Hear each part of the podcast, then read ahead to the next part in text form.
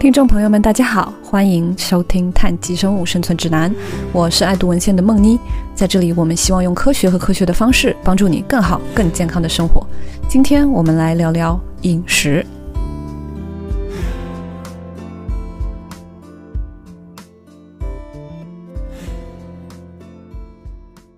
相信不用我说，大家也知道饮食这个话题的重要性。我都甚至觉得这期的播客不需要什么引入。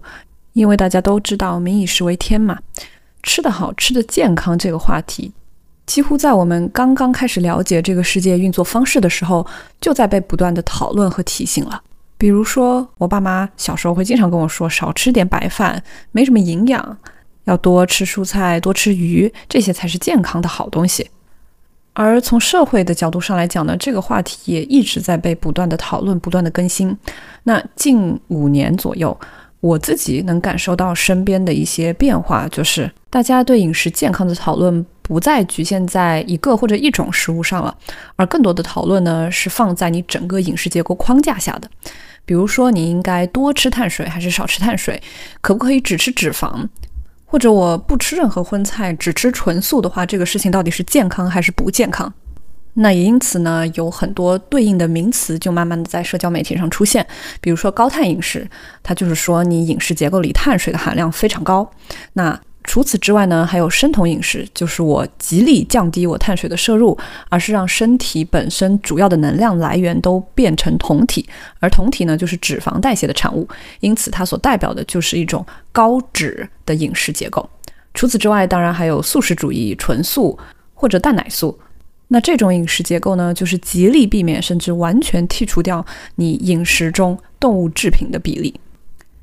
相信你多多少少都有听过这些，但是也多多少少听过关于这种不同饮食模式的一些争论。你会感觉好像每一个健身博主、每一个营养学家说的都有点不一样，好像并没有一个共识，说是到底怎么样的一个饮食结构是好的。也因此，这期播客我们就尝试带你去拆解。碳水、脂肪、纯素这些不同饮食模式在身体中所涉及到的代谢科学，希望听完这期播客的你之后，在社交媒体上看到任何博主去讨论和推荐任何一种饮食模式的时候，能够透过现象看本质；而在你日常要做饭、买菜、选择食材的时候，也能多多少少给你一点方向和启发。好的，话不多说，我们开始吧。那首先呢，一点点私心，讲一下。最能让我有幸福感、满足感，我最爱的食物——碳水。相信大家提到碳水这个话题，都是有点又爱又恨的。谁不爱碳水呢？是吧？那种饱腹感、甜食、白米饭，哇，这个就是中国人的胃啊！但与此同时，相信你也听说过，高碳水的饮食可能会导致糖尿病，可能会导致肥胖。甜食、奶茶这些特别能给你幸福感的东西。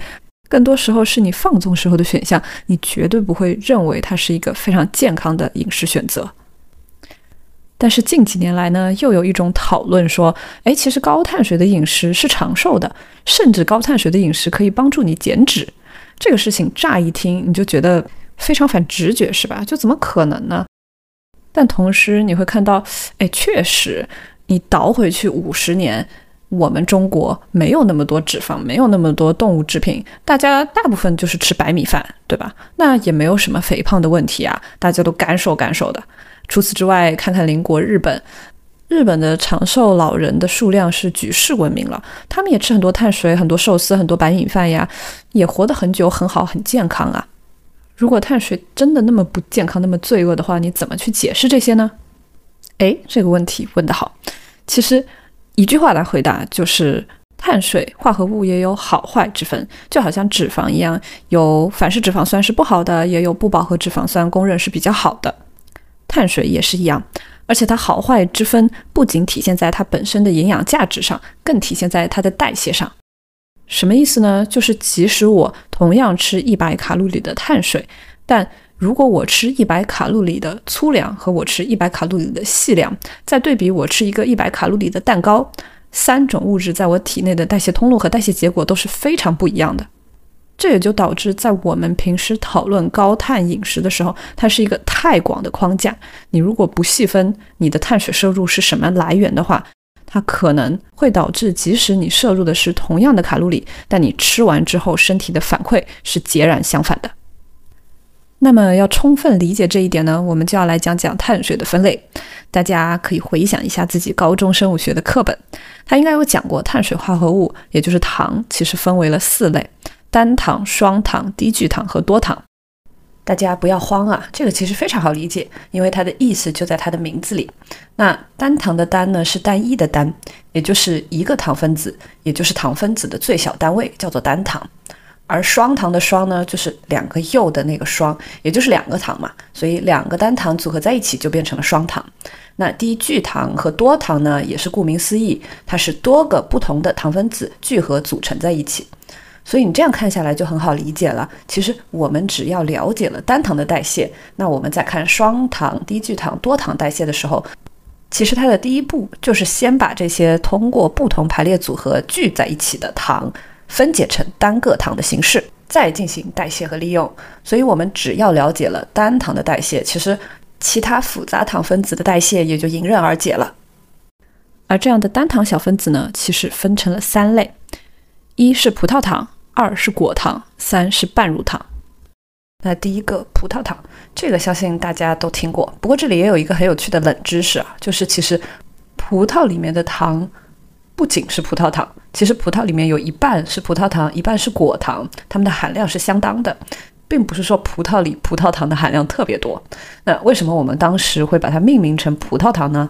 其实是因为葡萄糖在最开始被发现分离出来的时候，就是用葡萄作为原料的。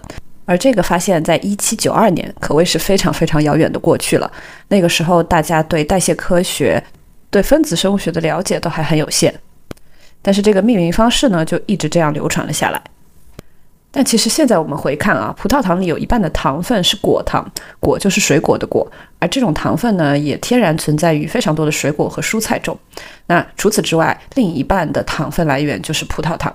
其实这个在我们日常所了解的大部分水果中也是很常见的。一般一个水果中不仅有果糖，也会有葡萄糖。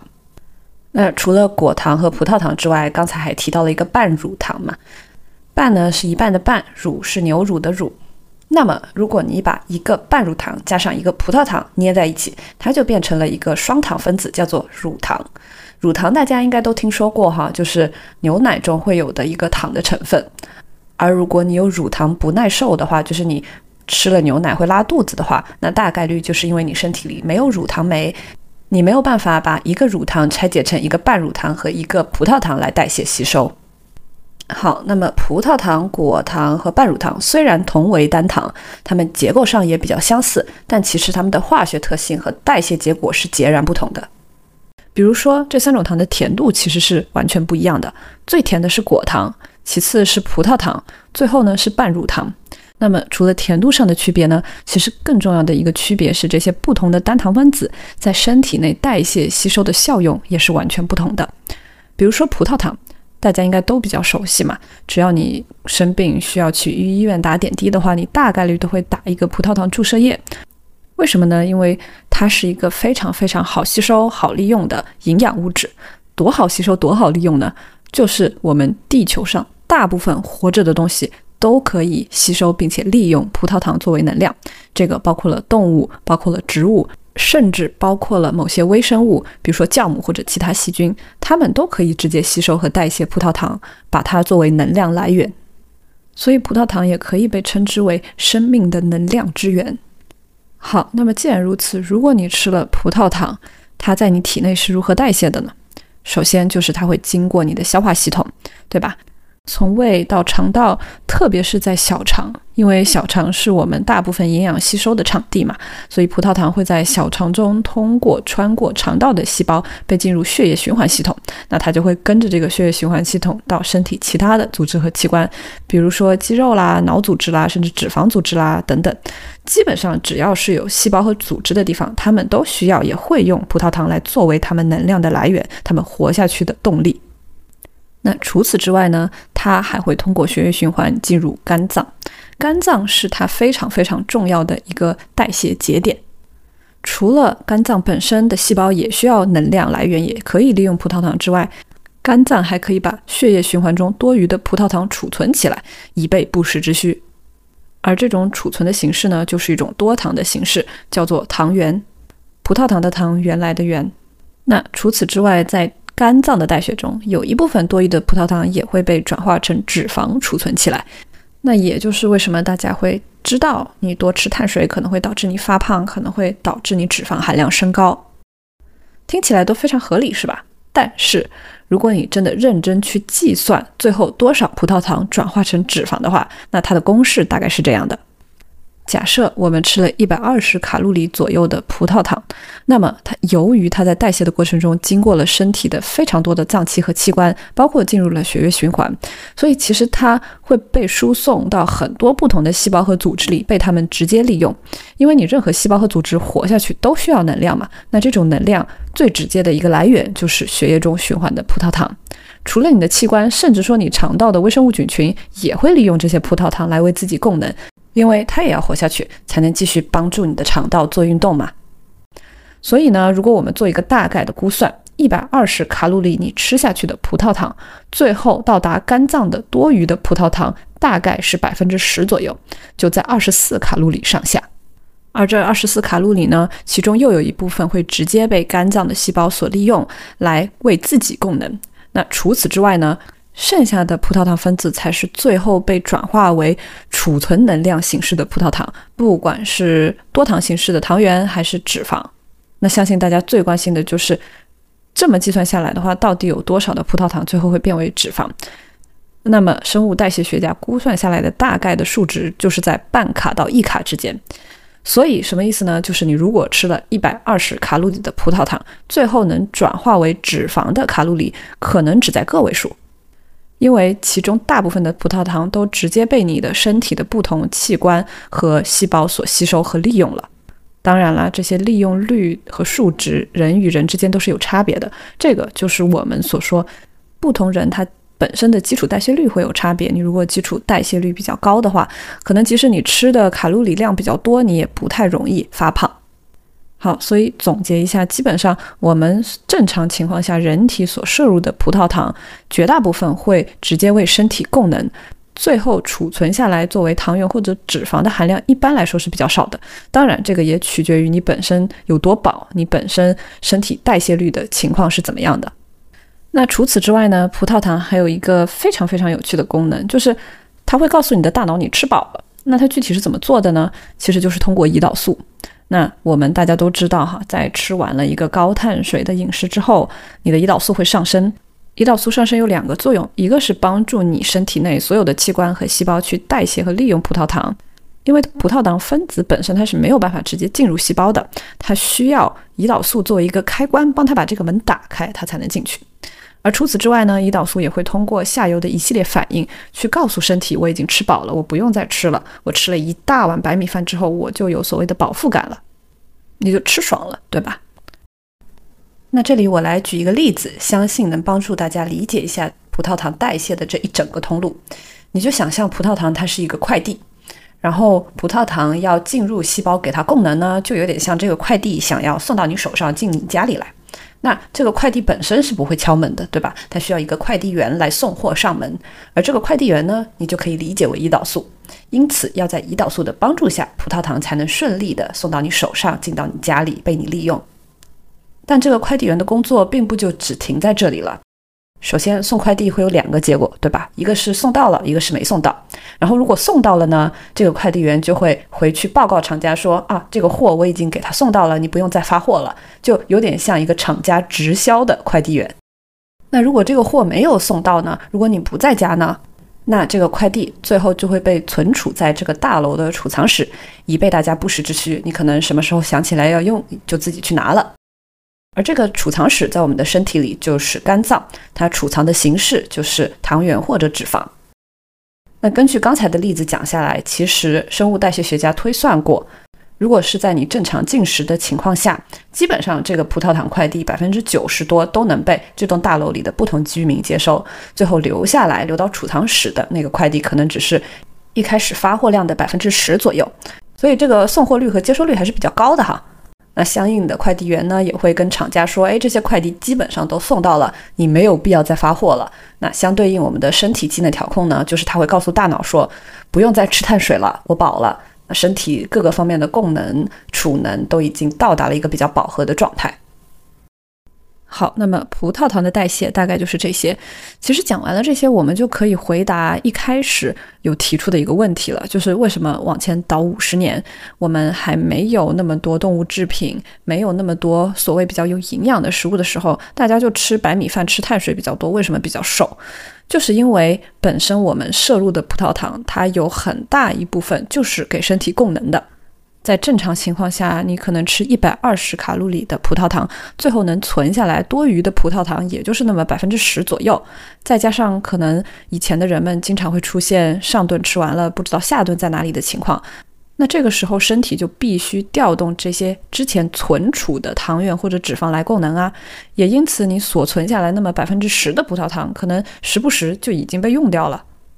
再加上葡萄糖，它本身会为你增加饱腹感，它会提高你的胰岛素，因此即使你想多吃，你想多攒一点能量，你大概率也是吃不尽的，因为你把胃吃饱了，有饱腹感了之后，大家都懂吧？你吃了一顿碳水大餐，你就躺在沙发上躺着休息了，哪能再有食欲再接下来继续吃继续吃呢？也因此，这样的饮食模式当然不会让你有过度的脂肪的存积，不会让你发胖。但是它不是毫无问题的，就你如果经常大量摄入葡萄糖的话，因为你的胰岛素就得相应的大量释放，告诉你身体里的组织和细胞说：“哎，葡萄糖来了，快来用，快来用。”但是久而久之，你身体里的组织和细胞就累了，就好像你在家认真工作呢，隔五分钟就有人来送快递，隔五分钟就有人来送快递，久而久之，你可能都不想给快递小哥开门了，你都丧失那种开门收快递的兴奋感了。那再往后呢？可能快递小哥也不想来给你送快递了，就觉得那我何必呢？是吧？反正也没人收，反正你也不要。这个放在我们的身体里，就是所谓你经常给你身体一个非常高量血糖增量刺激的情况下，可能会导致胰岛素耐受的情况。当然啦，我们的身体没有这么任性啊。这种他不愿意打开门收快递的情况呢，大部分是因为生物通路上相关受体的形态变化而导致的。有点类似于这个快递员一直来按门铃，一直来按门铃，这个门铃本身坏了，导致你可能收不到货。那也有可能是因为快递员本身有点反应不过来了，每天他一回到公司就有一千一万个快递等着他发，那可能到最后他就对这些所有的快递盒子耐受了，就嗯，反正它就一直在那儿就堆着吧。好，那么讲完了葡萄糖，接下来我们来看看果糖。果糖的代谢跟葡萄糖大相径庭。主要体现在什么地方呢？首先，果糖当然也是通过你的消化系统先接收的，对吧？但是当它穿过你的胃肠道的时候，包括它进入你血液循环之后，它都不能被大部分的细胞细菌所吸收和利用。也就是说，果糖并不是像葡萄糖一样能被大部分生物体和细胞体所利用的能量形式。大部分细胞不知道，拿它怎么办？它就好像是一个没有名字的快递，流浪在你身体的血液循环中，但是都没有人想要去接收它。而最后呢，这些流浪的果糖大部分就只能被放在储藏室，也就是肝脏。而肝脏呢，就是代谢果糖的主要器官。也就是说，你如果吃了一百二十卡路里的果糖的话，有百分之八十到百分之九十最后都会流向你的肝脏，在肝脏被代谢吸收。这里就涉及到一个很有趣的点，就是什么样的物质或者什么样的食物，大部分的消化吸收场景都在肝脏啊。其实我们比较熟知的就是酒精、药物，甚至包括一些毒素。这也就是为什么，如果你吃很多药，如果你喝很多酒的话，你的肝脏可能会出现问题，因为它的代谢压力太大了。而果糖也是，因此也有非常明确的研究证明，如果你过量摄入果糖的话，你肝脏本身的代谢吸收会有很大的负担。好，那先不管，反正它到肝脏了嘛。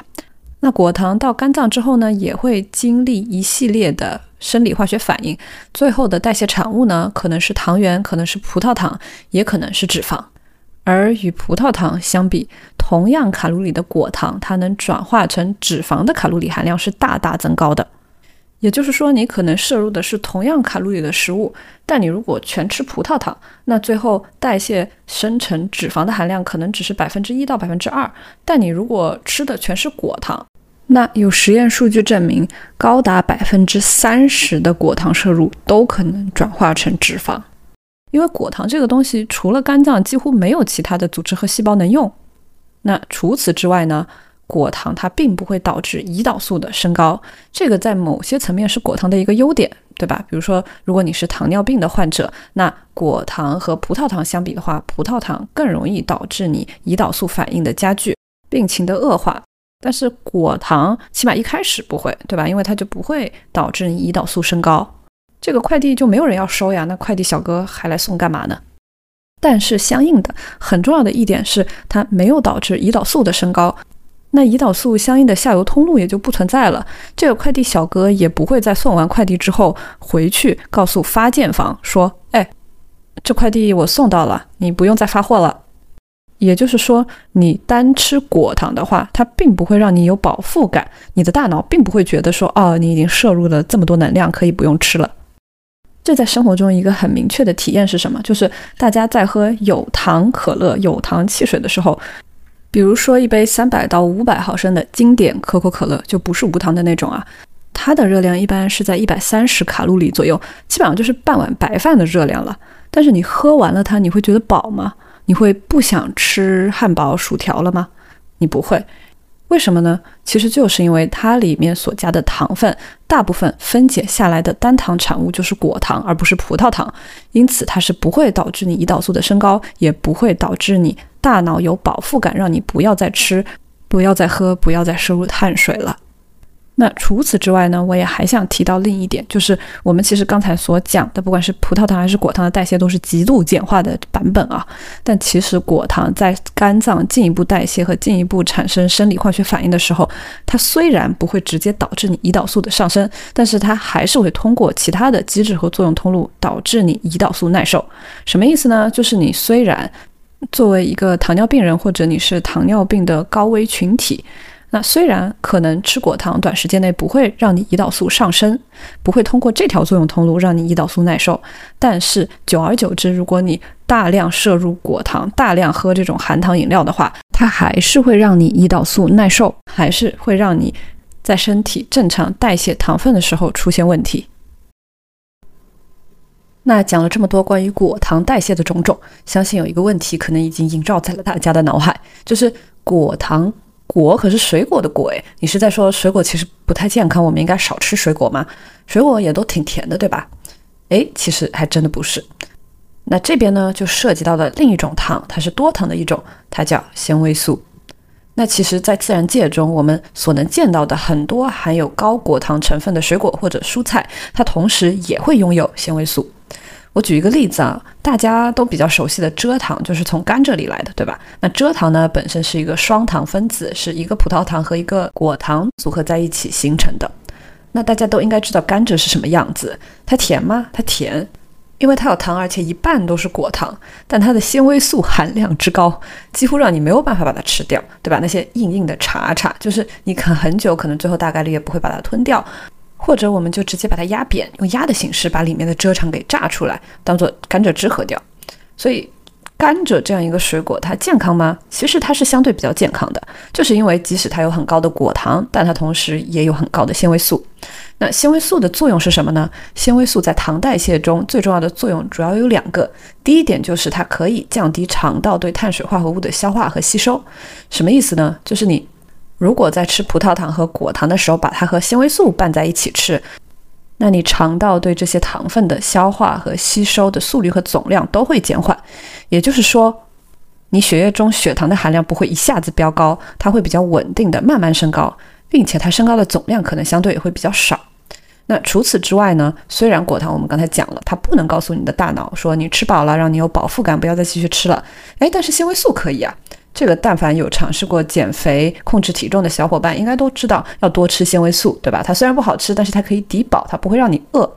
也因此，你如果把果糖和纤维素放在一起吃，虽然果糖本身不会让你有饱腹感，但纤维素可以。也因此，它就可以避免说你明明已经摄入了很多热量，但是你还觉得饿，还想吃的情况。那这个其实脱离水果和植物的框架，放在我们平常吃的主食的框架里来讨论的话，也就是为什么粗粮会比细粮要更健康。因为粗粮它的纤维素含量一般会比较高，因此把它和葡萄糖放在一起的时候，它就可以避免你血糖在短时间内的快速升高。它就不会让带着葡萄糖快递的快递员在一天内敲你二十次的门，一直让你收快递。它会把这个时间轴拉长，让你不会那么快的感觉到厌倦。而相应的，它也比较不容易影响你胰岛素的敏感性。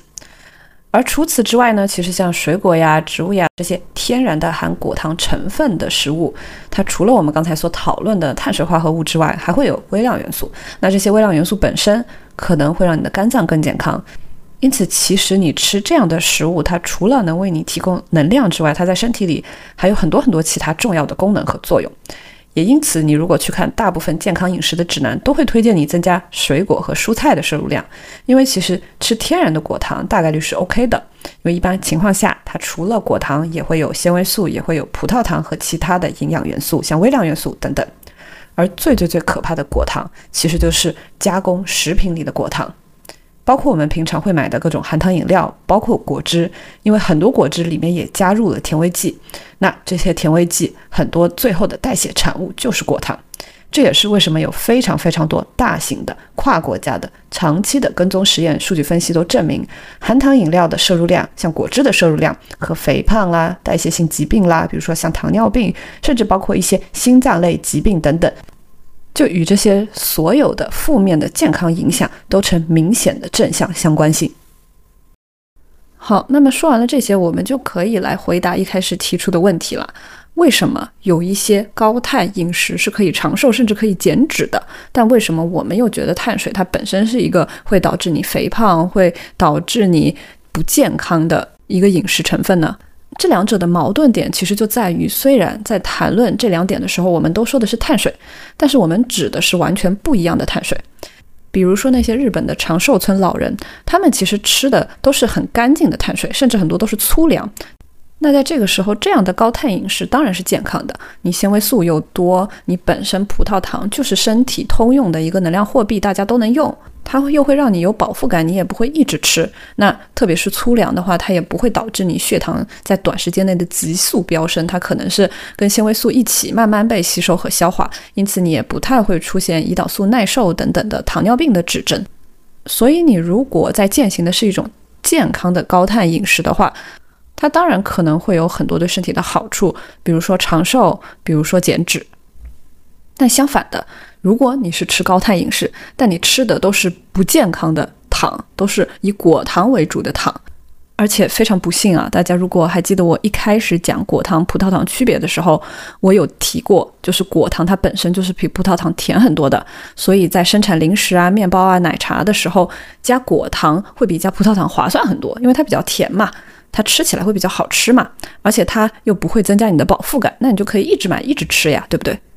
那大家如果感兴趣的话，也可以去看看超市货架果汁或者零食那一列，它背后写的那个生产原料具体是什么。我们目前比较常见的，像高果糖浆、玉米糖浆、蔗糖，它代谢产物的相当一部分都是果糖。那所以这个问题就很明了了。那即使你吃的是同样卡路里的高碳饮食，如果你的饮食结构中大部分的碳水来源是果糖而不是葡萄糖的话，它本身首先不会让你有饱腹感，你可能吃的更多。其次，它的代谢通路它不能被身体大部分组织和细胞所利用，等等这一些生物化学的原理导致的结果就是，它相当一部分都会转变为脂肪储存起来，而且它还是会影响你胰岛素的耐受性等等代谢方面的一个正常水平。所以，当我们真的在谈论高碳饮食的时候，我们到底应该谈论什么呢？我们应该谈论的是你所谓的高碳饮食，它碳水的成分来源是什么，它的代谢结果是什么，甚至你也要了解一下你自己本身的体质是什么。比如说，你是不是糖尿病的一个易感人群？你自己身体的代谢速率又是什么样的？那在了解这些所有的问题之后，你才能去判断说，一个高碳饮食它到底适不适合你，它到底能不能达到你想达成的健康目标。因此，总结来说，在碳水的世界里，在高碳饮食的世界里，有好的碳水化合物，也有不好的碳水化合物。我们应该努力做到的是，尽量去吃好的碳水化合物，去优化你碳水摄入本身的结构，包含足量的纤维素，尽量避免纯果糖，比如说含糖饮料的摄入。而如果要摄入果糖的时候呢，最好也通过自然的果糖来源，比如说水果呀或者蔬菜中获取，而不是通过加工的食品或者饮料。好，那么糖的代谢和关于碳水化合物的一切呢，我们就暂时先讲到这里。接下来我们来讲讲脂肪。我觉得如果大家说对碳水化合物一般的态度是又爱又恨的话，那么大概率如果提到脂肪，你第一想到的可能都是油腻腻的画面。不能说特别健康，对吧？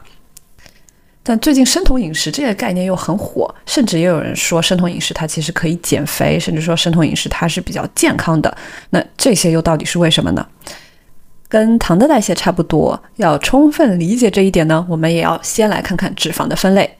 脂肪一般意义上分为三类，一个是反式脂肪，一个是饱和脂肪，一个是不饱和脂肪。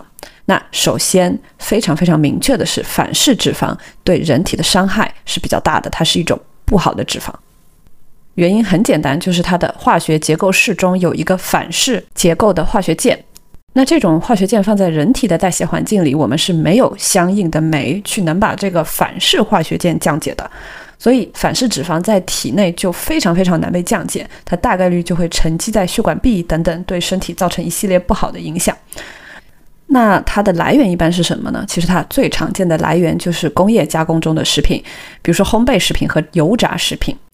那也正由于反式脂肪对健康的不利影响非常显著，所以你去看，包括我国在内，大部分国家的食品规范规定中都会限制反式脂肪酸的含量，去确保一个它的安全性和健康。但即使有这样强制的规定，并不是说反式脂肪它就消失了。反式脂肪其实，在我们日常的烹饪中可能也会形成。比如说，有研究证明，你如果把油温烧到二百度以上，基本上再往上越高，那反式脂肪形成的可能和含量就越高。但如果是食用油加热到两百度以下的烹饪温度呢，对反式脂肪产生的影响就相对比较小。好，那么两百度听上去很高，对吧？我们日常吃的东西真的有可能会把油温烧热到两百度以上吗？是有可能的。比如说爆炒，爆炒时的油温有时候可以达到两百五十度，甚至说三百度，才能确保食材能够在短时间内被高温快速炒熟。但是很可惜，它虽然很好吃，但是反式脂肪的含量是会比较高的。当然啦，对于爱吃爆炒的你来说，我这里也详细分享一下反式脂肪酸产生含量的数字。基本上两百度以上到两百四十度之间，反式脂肪酸。的总含量的升高度是在百分之零点三八到百分之零点五五之间，所以可以说跟不合格的工业加工食品比起来，你如果是日常烹饪去爆炒，反式脂肪酸形成的含量也相对是没有那么高的。但是确实，如果你单看反式脂肪和脂肪代谢的话，爆炒并不是一个非常健康的烹饪方式。好，那简单讲完了反式脂肪呢，我们来提提饱和脂肪和不饱和脂肪。饱和和不饱和这个命名方式也是由于这两种脂肪的化学结构有没有饱和键来命名的。那从大的框架下来说呢，相信你可能多多少少听过，不饱和脂肪是比较好的脂肪，它会增加你体内比较好的胆固醇的含量，就是 HDL。那饱和脂肪是比较不好的脂肪，它会增加你身体里不好的胆固醇 LDL 的含量。然后不饱和脂肪就是比较好的脂肪呢，一般像牛油果啦、三文鱼啦，然后各种坚果中间的脂肪就是比较好的这些脂肪，它会帮助你心脑血管功能的提升。那相反的，饱和的脂肪就比较多的存在于动物油脂中，就是你能想到比较油腻的那些脂肪，相对来说就是比较不好的。有点晕啊，但是不要怕，我们一个一个来。首先，不饱和脂肪是不是真的比较好？确实是。那其中有一个非常出名的不饱和脂肪，就是欧米伽、欧米伽六、欧米伽三这些从鱼油里我们可以获取的好的不饱和脂肪，确实是比较好的。那它好的还有一个很重要的点，就是相当部分的欧米伽我们身体内是不能主动合成的，就你必须要靠吃外面食物里的这些好的脂肪才能补充这些营养。虽然脂肪在你的想象中就是一个很油腻的东西，但是它其实在我们体内的功能和作用非常之多，包括改善和保护心脑血管健康，对吧？你就想想，为什么大家会觉得吃鱼油保健品比较好嘛？所以这一趴是比较确定的，然后科学上也有比较多的证明和数据去支撑这个。好，但是问题来了，饱和脂肪真的不好吗？乍一看好像确实如此，甚至你去翻看非常多的膳食指南里，它都会推荐你去增加不饱和脂肪的摄入量，减少饱和脂肪的摄入量。那么这个乍一看很合理，这些膳食指南数据的来源的源头究竟是什么？大部分这些数据的来源和关于饱和脂肪不健康的讨论呢，是源于一九七零年的一个研究。这个研究确实意义重大。他是怎么做的呢？他找了一万名中年男子作为观察对象，然后这一万名男子来自世界七个不同的国家，芬兰啦、希腊啦、意大利啦、日本和美国啊等等，就是涵盖了不同的地域吧。然后这个研究做下来的结果就是，你膳食中饱和脂肪的含量越高，你血液中的胆固醇含量就会越高。那你血液中胆固醇含量越高。那你因为心脏类疾病的死亡率，比如说冠心病啊的死亡率就会越高，就感觉还是比较明确的，类似于 A 会导致 B，B 会导致 C，A 也会导致 C。那这份研究当时出来之后，就被世界很多的不同国家都采纳了。那既然饱和脂肪酸会增加你不好胆固醇的含量，会增加你冠心病死亡率的风险，那我们就少吃脂肪，少吃饱和脂肪。这样是不是就可以帮助大家改善心血管健康了，是吧？OK，感觉都很合理。那你做实验验证嘛，对吧？那我们确实看到，在二十世纪后期一直到现在，都经常有比较大范围的临床试验或者数据统计想要验证这一点。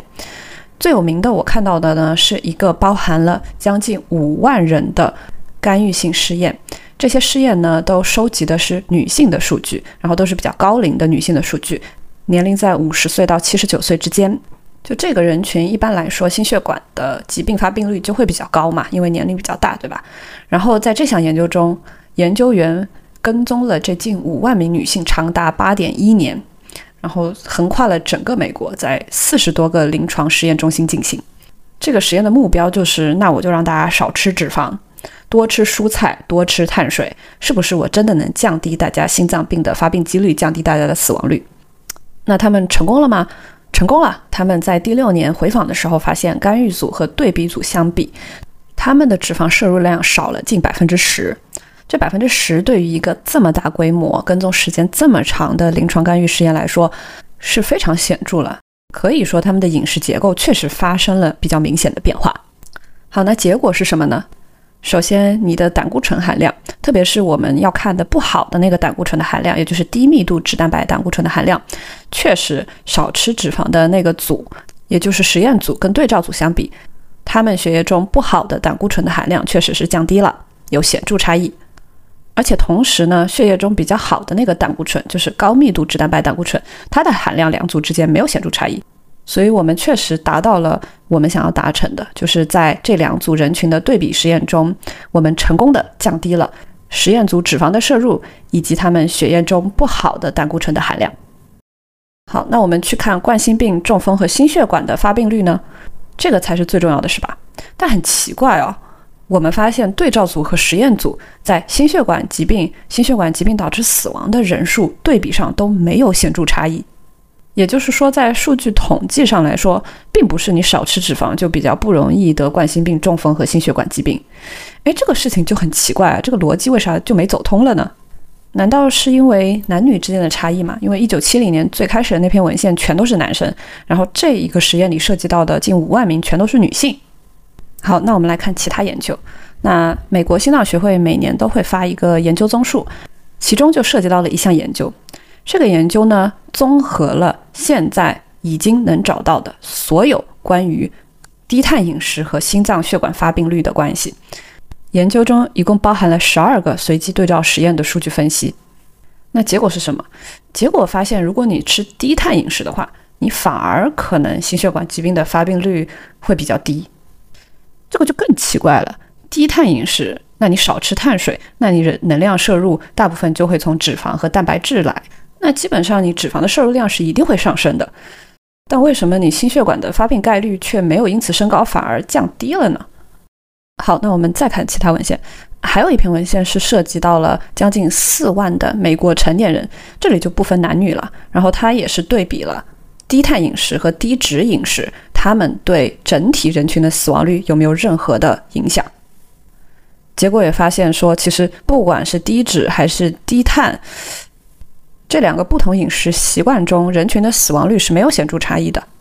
也就是，如果我们把这些数据都放在一起看，它涉及的人群基数比一九七零年那篇文献要大得多，但是它却没有证明说，如果我少吃脂肪，我是不是真的会比较不容易得心脏病？我是不是真的会活得比较久，活得比较健康？那问题到底出现在哪儿呢？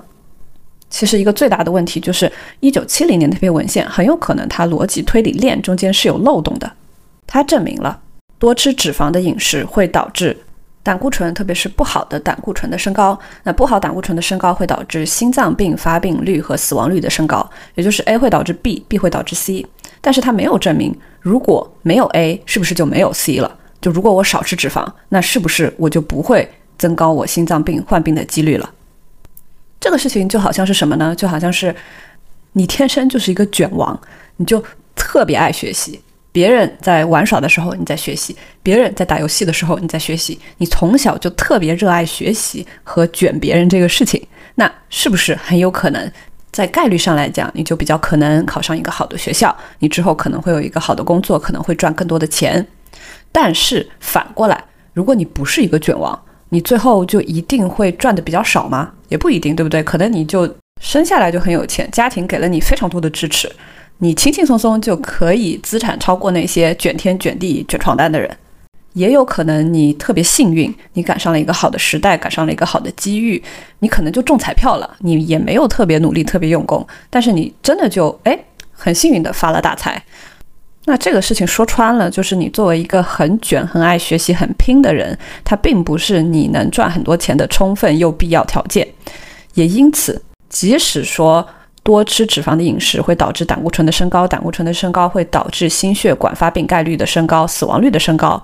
但多吃脂肪这个事情并不是心血管疾病发病率升高和死亡率升高的充分又必要条件。当然了，在现代的数据统计中，你是可以通过一系列的数据处理和模型预测的手段剔除掉这个影响的。只要你有足够量的数据，是吧？我既知道它碳水的摄入量，也知道它脂肪的摄入量，也知道它微量元素、它蔬菜水果的摄入量，那我就可以通过一些数据处理方式做这样一个多因分析，去找到说导致它冠心病发病率增高的原因具体是哪一个，还是哪几个？如果我感觉是脂肪的话，那我是不是能剔除掉碳水摄入含量对冠心病发病率的影响？还是说其实碳水和脂肪互相有个作用关系？啊，你既要很拼，又要很幸运，最后才能导致你能赚很多钱。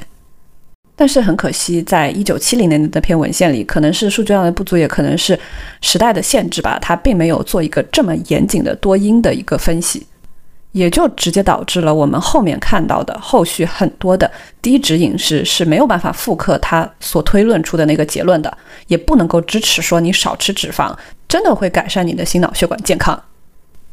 好，那数据层面的分析我们说完了，接下来我们来说说看原理。脂肪，特别是所谓不好的脂肪，我们觉得它会导致心脑血管并发概率增多的一个最主要的原因是什么？是这些脂肪颗粒如果没有被很好的消化代谢吸收，它就会沉积在血管壁，然后造成你血管的流通量越来越小嘛，对吧？那这样它就不能够很好的支撑你整个心脑血管的功能。但是我们后续的研究发现。即使是所谓不好的胆固醇，也就是 LDL 低密度脂蛋白胆固醇，其实也分成两种。有一种呢，它虽然低密度，但是它比较轻，它其实不太容易沉积在血管里，它就是随着血管就飘了，然后流通到身体各处去进行消化吸收和利用。但还有一种低密度脂蛋白呢，它比较重，它又小又重，就很容易沉积在血管壁，导致心血管疾病概率的增加。那很可惜，我们现在比较常见的血检，单看了低密度脂蛋白的含量，暂时还没有办法区分说这个低密度脂蛋白里下分的两个系类，它的含量分别是什么。如果你用实验室比较精密的仪器测量的话，你会发现，如果你是这种比较轻飘飘的低密度脂蛋白数量很高的话。它并不会导致你血管壁容易沉积脂肪，也并不会导致你冠心病的增加。但你如果是这种小的致密的低密度脂蛋白含量比较高的话，那它确实会导致你血管里比较容易堆积脂肪。也就是说，你去看自己体检报告的话，它有一栏是低密度脂蛋白 LDL 嘛，它的含量如果很高的话，也有可能是那种无伤大雅的、比较轻的低密度脂蛋白含量把它拉高了。而如果是这种情况呢，它其实就不需要太过于担心。但是很可惜，我们现在也没有找到非常直观的对应关系，说什么样的食物或者什么样的饮食方式会更容易增高你不好的低密度脂蛋白的含量。但现在在学界呢，有一种假说，就。不好的脂肪，它为什么会变成不好的脂肪？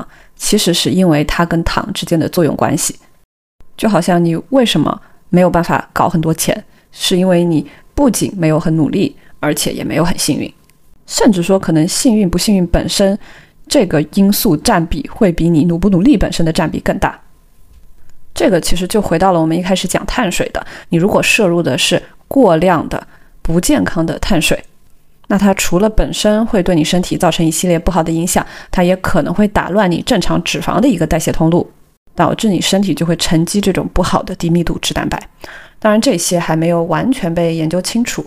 其实这个领域你越看，你就越会发现真的很复杂，因为你所有身体的一切东西都是动态的，互相沟通、互相影响的。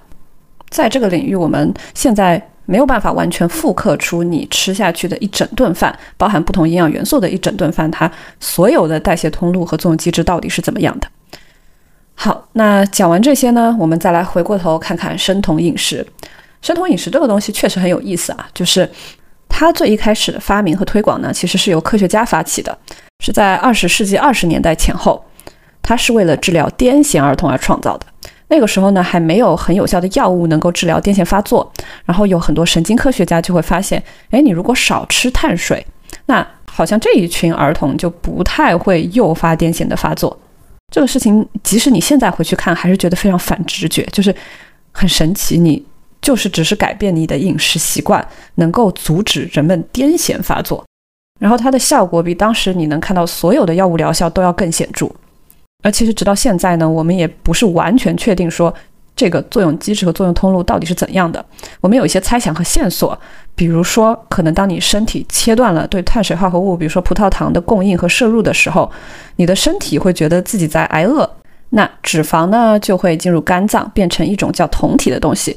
你的大脑除了可以利用葡萄糖之外，它也可以利用酮体来作为自己的燃料。而利用酮体代谢呢，可能会改变你大脑内神经互相沟通的一个方式。在小鼠中，我们也发现生酮饮食会提高小鼠的记忆力。但我也想要强调的是，现在生酮饮食在人体中的临床试验都还是非常有限的，它一般持续的周期都很短，从几周到几个月不等。我们还没有看到有效的证据证明说，一个长期的生酮饮食真的能改善你大脑的各项功能，能够让你活得更久，活得更好。不过我们很清楚的一点是，你如果身体单纯靠脂肪来供能的话，它的供能效率是没有葡萄糖那么高的。所以对于运动员来说，有实验证明，如果你让运动员这些对身体能量需求非常极致的人群去进行生酮饮食的话，这个对他们来说完全就是一场灾难。简单来说，就是当你运动的时候，你肌肉会消耗大量的氧气。那你如果用脂肪来供能，比起用碳水化合物来供能的话，它需要的氧气消耗量是更多的。那你摄入氧气量是一致的情况下，你当然就没有办法那么有效的燃烧脂肪来供能，导致你就没有办法有那么好的精力。这也是为什么你如果去搜一些博主去尝试生酮饮食，在进行这个饮食结构转变的时候，前期一定都会觉得没有那么多力气，觉得很累。那讲到这里呢，我们就可以提一提减肥减脂这个话题了。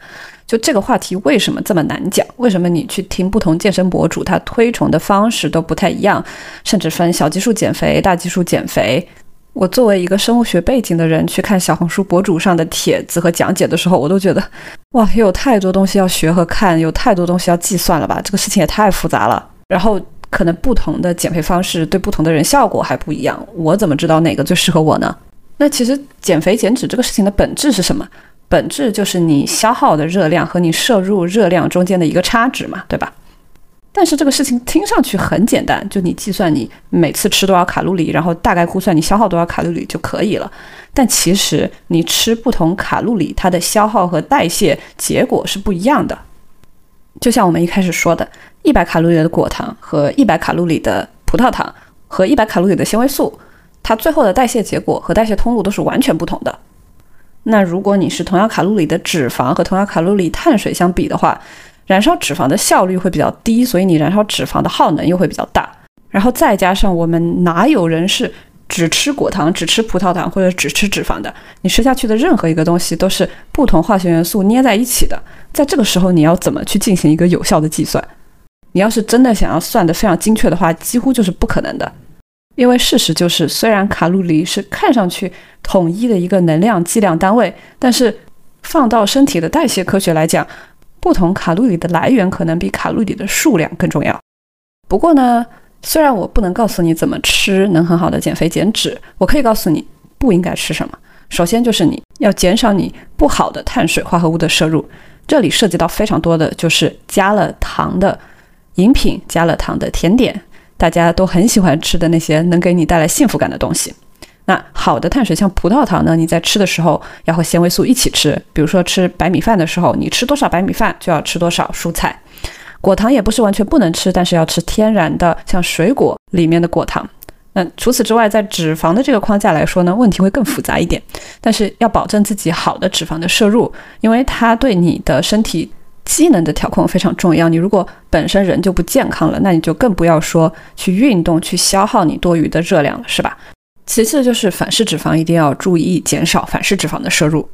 就大家听下来可能会发现，我好像在谈减肥减脂，但是其实我讲的更偏向于一个健康的饮食应该是长什么样的。但这个我也是有理论依据的哦。在二零一八年有一个轰动一时的文献，它研究的成果总结过来就是。低碳和低脂饮食，就这两种完全不同的饮食方式，在六百多个成年人长达十二个月的减重计划当中是没有显著差异的。就只要你保证卡路里的摄入，不管你是吃低脂还是低碳的饮食方式，都可以达到有效的减重。然后这个也在社交媒体上引起了广泛的讨论，因为乍看之下，它就是说，只要你能控制卡路里，不管你怎么吃吃什么，都可以减重。大家也没有必要讨论说，好像低碳一定就比生酮好，或者脂肪一定没有碳水好之类的。但我现在回看这些社交媒体上的介绍和分享，我觉得他忽略了一些非常非常重要的前提条件，而这些前提条件其实对我们普通人来说意义才更大。比如说，不管是低脂还是低碳饮食，它前面都有一个关键词是 healthy，就是健康的低脂或低碳饮食。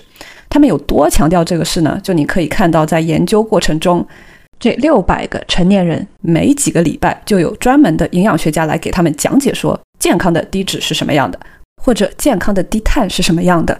这一些资源，我们普通人在践行低碳或低脂的时候，如果你不去主动的学习，是很难能够了解的这么透彻的。所以，就像我讲的，你不管是减脂还是减重。首先，你要保证自己吃的健康，你先把那些不健康的碳水和脂肪先划出去，保证自己一个健康的饮食结构，然后再控制卡路里。那其次就是在践行低碳或者低脂饮食的同时，他们一直都是非常强调运动量的，而且同时呢，他们也有专业人士去帮助，不管是在吃低碳还是低脂的参与实验的人员来。让他们了解说什么样的一个运动是好的运动，你应该怎么运动能达到减重的效果。所以，尽管吃什么怎么吃很重要，但是同样，你消耗多余的卡路里也很重要。除此之外，最后一个我觉得有被忽略掉的一个很重要的前提条件呢，就是这些实验人员在指导人们调整饮食结构的时候都是非常循序渐进的。可能每次你饮食结构的调整，你去减少你碳水或减少脂肪摄入量，这个减少的范围都是在百分之五到百分之十之间，绝对不是说你突然从一个高碳饮食变成了一个高脂饮食，这么极端的调整，你身体是一定会出现警讯和副作用的。这个也是我在有些博主分享中有看到的，他们个人的经验就。有人就是觉得生酮饮食非常的火，然后想去尝试生酮饮食，看是不是真的能够帮助他改善体重、改善自己大脑的健康和记忆力吧。然后他就突然从高碳变成了高脂，当然这就会有很多副作用，对吧？你初期能量会不足，并且你的大脑可能会不清楚，想事情也会比较闷闷的，这个非常正常，再正常不过了。但是经历了这一切，他就说啊，我自己体验过了，生酮饮食很痛苦、很可怕，大家不要尝试。站在屏幕前的我就真的是又无奈又好笑，我就想说，你这么要求你的肠胃消化代谢系统，你对得起它吗？那除非你是天选之人，是吧？身体适应力非常的强，代谢力非常的强，才能说一点副作用都没有。但是有副作用这个事情，一定代表这个饮食结构出了问题吗？不是，是你改变饮食结构的方式出了问题。好，那希望这些呢，对想要减脂减重的朋友们会有一些些的帮助。我觉得确实这个话题非常的复杂。你要想搞清楚什么样的饮食结构是最适合你的，首先你要了解一点点的生物代谢，你要了解你吃下去东西的食物成分，你要了解自己的体质、你的家族病史、你的偏好。所以，其实，在这些东西都不太了解的情况下，我单独去推哪种饮食方式最适合减肥减脂，这个事情本身就是非常不科学的。然后，我发现，在很多博主谈论这方面话题的时候呢，或者分享一些科研成果的时候呢，他们会省略到很多很重要的前提条件。这个我觉得是 OK 的，因为科普的意义就是总结、简化和分享嘛。但是你分享和简化到什么程度，你会不会去误导你的听众和观众？这个其实是任何一个博主和分享者都要去努力把控的事情。那也希望这些知识可以给你带来更多的视角。接下来在看到任何跟减脂减肥这个话题有关的贴文或博主的时候，能够多多的去想一想背后他们到底在说什么。如果有实验数据的话，这个实验数据前提是什么？在一拍脑袋就想试一下的时候，可以停下来，再认真看看，认真想想，哦，这个方式是不是真的适合我？好的，那讲完了碳水，讲完了脂肪，最后我还是想来提一下素食这个话题，在近几年也非常的火。然后它分为素食主义和纯素食主义。纯素食主义就是连鸡蛋和牛奶都不吃，只要是任何动物食品都不吃。但素食主义呢，一般来说，我可以允许自己吃一些鸡蛋和牛奶，只是我不吃肉。但与碳水和脂肪相比，素食的概念就太广了。那与其说我把每个素食的结构和代谢都进行分类，然后跟你介绍的话，我觉得我们大家可以换一个角度，就想象一下，如果你非常亲近的兄弟姐妹，不管是亲生的还是后天认领的，假设他跟你说，我从现在开始要决定吃素了，而且是纯素，我连牛奶和蛋都不吃，那你第一反应会是什么？第一反应可能是为什么？就很突然，对吧？然后第二个反应可能是这个东西健康吗？特别是你连牛奶都不喝的话，你不会缺钙吗？第三个反应可能是我们人吃肉吃了这么几百几千万年，你突然吃素这个事情是不是很不自然呀？真的对身体不会有什么危害和影响吗？那既然如此，我们就从这三个问题分别来回答一下，用科学的方式看看有没有相应的数据和实验。首先第一个问题，为什么要吃素？这个比较明确啊，就有可能有宗教的原因、信仰的原因，也有可能你是为了环保想要去吃素。嗯，环保这边的话，简单提一句，就是基本上学界非常公认的是，如果我们吃素的人的比例更高的话，整个地球所排放的温室气体就会显著的减少，因为畜牧业排放的温室气体是非常多的。当然了，不同的素食也会有差别，比如说。杏仁和腰果这种坚果，要养它们的话，要耗费大量的水，所以可能纯素饮食是会消耗大量水的一个饮食方案。但是基本上，学界普遍认为，素食比杂食减少的温室气体排放量高达百分之七十到百分之八十。然后你如果不吃肉类，也不吃奶制品的话，对地球健康是有益的。好，那除了因为信仰和环境保护的原因呢，还有可能你的兄弟姐妹想要吃素，是因为觉得吃素更健康，对吧？不管是减重减脂还是其他什么原因，就觉得吃素本身会让你更健康。那这个就链接到第二个问题了，就是吃素这个事情到底健康吗？你连牛奶都不喝，难道不会缺钙吗？因为我们从小就被灌输说，长大的时候要多吃牛奶，对吧？牛奶补钙，牛奶中钙含量的。浓度很高，所以我们身体正常发展发育的时候都会喝牛奶。牛奶喝的越多，骨骼就越强壮，等等等等。但是其实有研究发现，有一些国家，比如说西非，就非洲西部那些，他们那里的人是不太吃乳制品，也几乎不喝牛奶的。但是他们的骨骼并不脆弱，甚至说骨质疏松率的发病率反而很低。那这个事情就很奇怪了，就是不喝牛奶的人怎么会有强壮的骨骼呢？也因此，科学家们就收集了全球关于四十多个国家人们食用乳制品的数据，并且将这些国家有多少人有关节骨折的这个比例进行了比较。然后，科学家们发现，事情的真相其实是在全球范围内喝牛奶比较少的国家，他们的骨折数量并没有增加。而你如果你用小范围单一国家的人群数据做统计的话，也是比较相似的。并没有很明确的研究指明说喝牛奶和骨骼健康之间有明显的联系。那这一个又是非常反直觉、反传统的事情了。为什么呢？其实原因也非常简单，就是牛奶中的钙含量虽然很高，但是在补钙方面，牛奶并不是唯一的选择。比如说西兰花，然后大白菜，就很多素食其实都富含钙质。你还可以从很多的强化食品中获取钙质，比如说像谷物类的食品啦，像碳水啦等等。所以，并不是说牛奶是我们补钙的唯一选择。你不喝牛奶的话，大概率就会缺钙。不过，即使如此呢，也有一项针对两千多名素食者的长期跟踪实验。这个跟踪实验进行了几十年啊，然后他们发现，素食主义者的骨折风险确实会更高。比如说，他们腿折断的几率可能是杂食者，就是肉食者的两倍。那这个感觉又和前面的研究结论矛盾了，是吧？不过这个就回到我们刚才讲脂质时候提出的一个逻辑推理方面的问题了。就以现在的结果来看，喝牛奶这个事情并不是能让你骨骼完全健康、减少你骨折风险的充分又必要条件。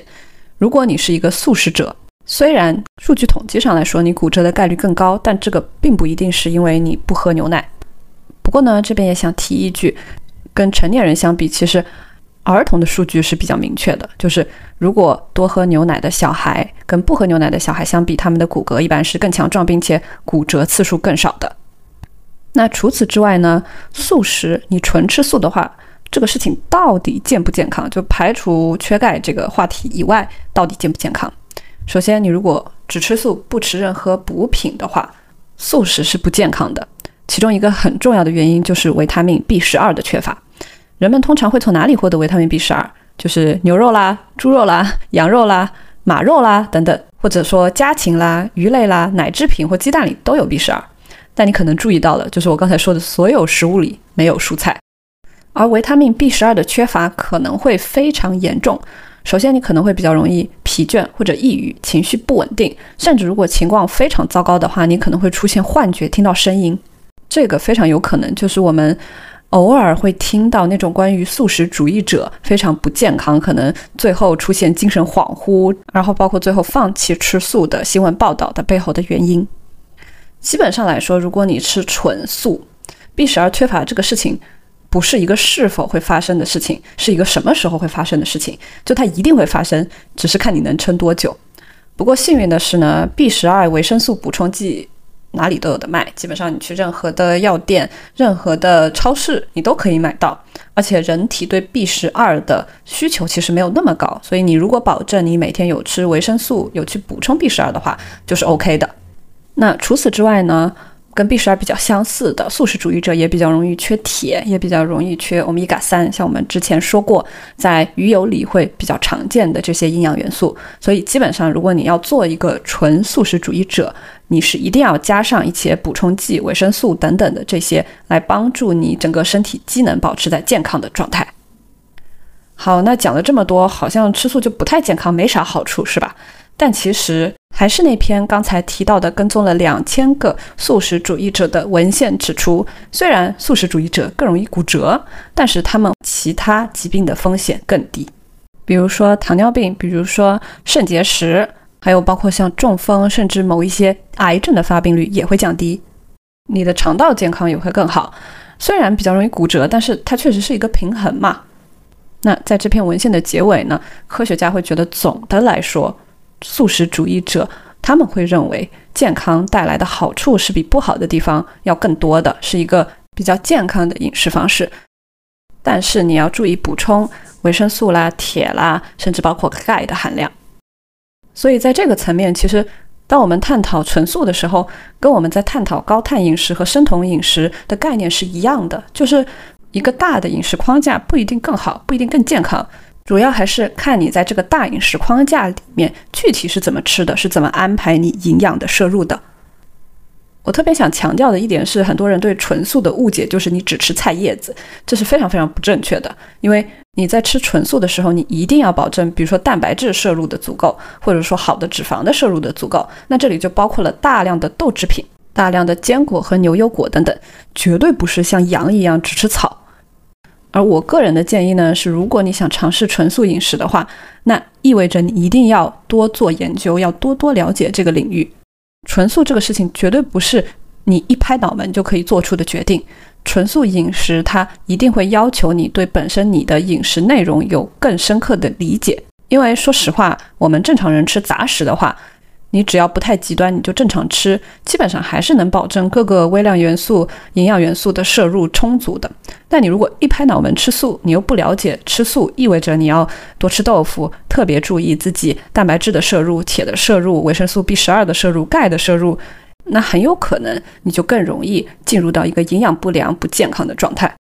也因此，其实我一直特别佩服身边吃纯素的同学。就你真的得很认真的计划好，说我一天或者一周要保证吃哪些东西，吃饭就不能是一个非常随心所欲的事情。好，那最后呢，我们再来回答最后一个问题，就是纯素这个事情是不是有点反人类、反自然？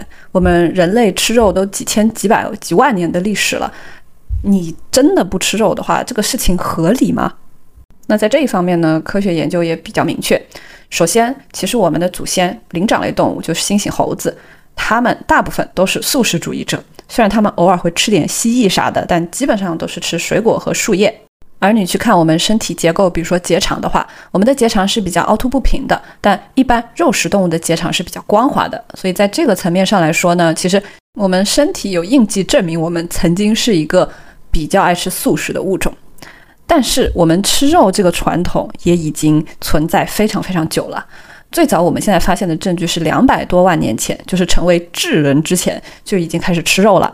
而也有很明确的证据证明吃肉这个事情改变了我们的大脑。比如说，我们虽然体型跟大猩猩相同，但我们的大脑是大猩猩的三到四倍。那有非常多的猜测就认为说，肉类是有助于我们获得巨大大脑的一个很重要的推手。这个事情也比较有趣啊，因为它可能不仅是说肉类里面的营养元素含量和浓度比较高，也有可能是因为在我们决定要吃肉的时候，我们就得学会控制火，我们就得学会团队合作去猎一头豹子、猎一个山羊来吃和分享，对吧？但是如果你吃素，你吃水果和树叶的话，其实你团队合作的部分就不用那么多。在现代文明，在这些所有的科学技术还没有发展出来的年代，其实去猎捕一头动物这个事情，对我们智力和使用工具能力的要求，都是比纯吃素要高很多的。所以，来回答我们一开始提出的问题，确实，我们人虽然一开始是素食主义者，但是已经吃了几百万年的肉了，但这不一定意味着肉更好。可能是因为吃肉这个事情，迫使在石器时代的我们需要去用更多的脑，需要去更多的规划和计划怎么能吃到肉。但这并不意味着我们现在还一定需要吃肉，素食一定是一个不自然、不人道的事情。好的，相信今天这一期的信息量也比较足啊。那总结来说，大家应该能感受到，就其实任何一种饮食方式都不会让你自动变得更健康。大家也不要神话或者妖魔化任何一种饮食方式。你要真的理解什么样的饮食方式适合你，那你要懂一点点生物机制，你要懂一点点代谢科学，你也要懂一点点你自己，包括你的家族病史、你之前的饮食习惯、你的代谢偏好等等。要做到健康饮食呢，首先第一步是把不健康的东西先去掉。其次，再根据自己的情况来做调整和尝试。特别希望这期节目能帮助你从各种饮食方式中透过现象看本质，从更科学的视角来看待你面前的那盘食物。那也相信，其实这期播客中讲到的很多内容和数据，都可能挑战了一点点我们已有的认知。比如说，最简单的葡萄糖跟葡萄其实没啥关系。其次，一卡路里的同样的碳水，可能它的代谢结果是完全不同的。还有就是，饱和的脂肪也不一定不好。即使你有很高的低密度脂蛋白胆固醇，也不一定意味着你心血管疾病的风险就一定会增加。最后呢，即使你不喝牛奶，你也不一定会缺钙。在我研究这些饮食话题方面文献的时候，有一句话，我觉得特别想拿出来跟大家分享。它的原文是这样的。The illiterate of the 21st century will not be those who cannot read and write, but those who cannot learn, unlearn, and relearn. 它直译过来的意思是，二十一世纪的文盲不再会是那些不会读也不会写的人，而是那些不会学习，并且不会抛掉自己已经学过的知识和框架，再重新学习的人。这一点其实今天在很多领域都适用，也特别适合我们今天的主题，因为。其实我们现在已有的一些知识框架，甚至包括大部分饮食指南中所写的内容，今天看来都是有一点点陈旧的。不过你往回再倒三十到五十年，甚至一度人们觉得反式脂肪是健康的脂肪。所以其实我们的观念、我们的一些推荐和科普，一直都是会随着科学和新的数据的进展和发布来不断更新的。那这就要求我们必须抛掉以前已有的一些陈旧的观念。我也特别期待，可能再过三五年，我还能坐在这里再录一期跟饮食有关的播客，来跟你讲讲最新的科研进展又是什么样子。我们能不能对于怎么吃能更健康，怎么吃能减脂减重这些有一个更明朗的方向？特别感谢你能听到这里。跟以前一样，这篇播客所涉及到重要的文献，我也列在播客的简介里了。如果感兴趣的话，欢迎去查看。如果有任何想讨论的地方，也欢迎在评论区留言。如果你有尝试什么特别的饮食习惯的话，也欢迎分享你的体验。我自己其实尝试过一段时间的生酮和素食，但是最后呢，还是决定拥抱杂食主义，其中碳水真的是我的心头所爱。那今天这期节目就先讲到这里，我们下期再见啦。